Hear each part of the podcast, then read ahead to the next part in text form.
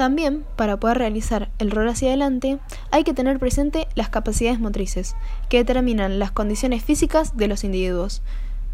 Su clasificación es la siguiente.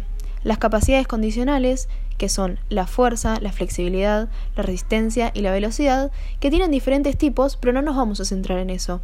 Y luego están las capacidades coordinativas.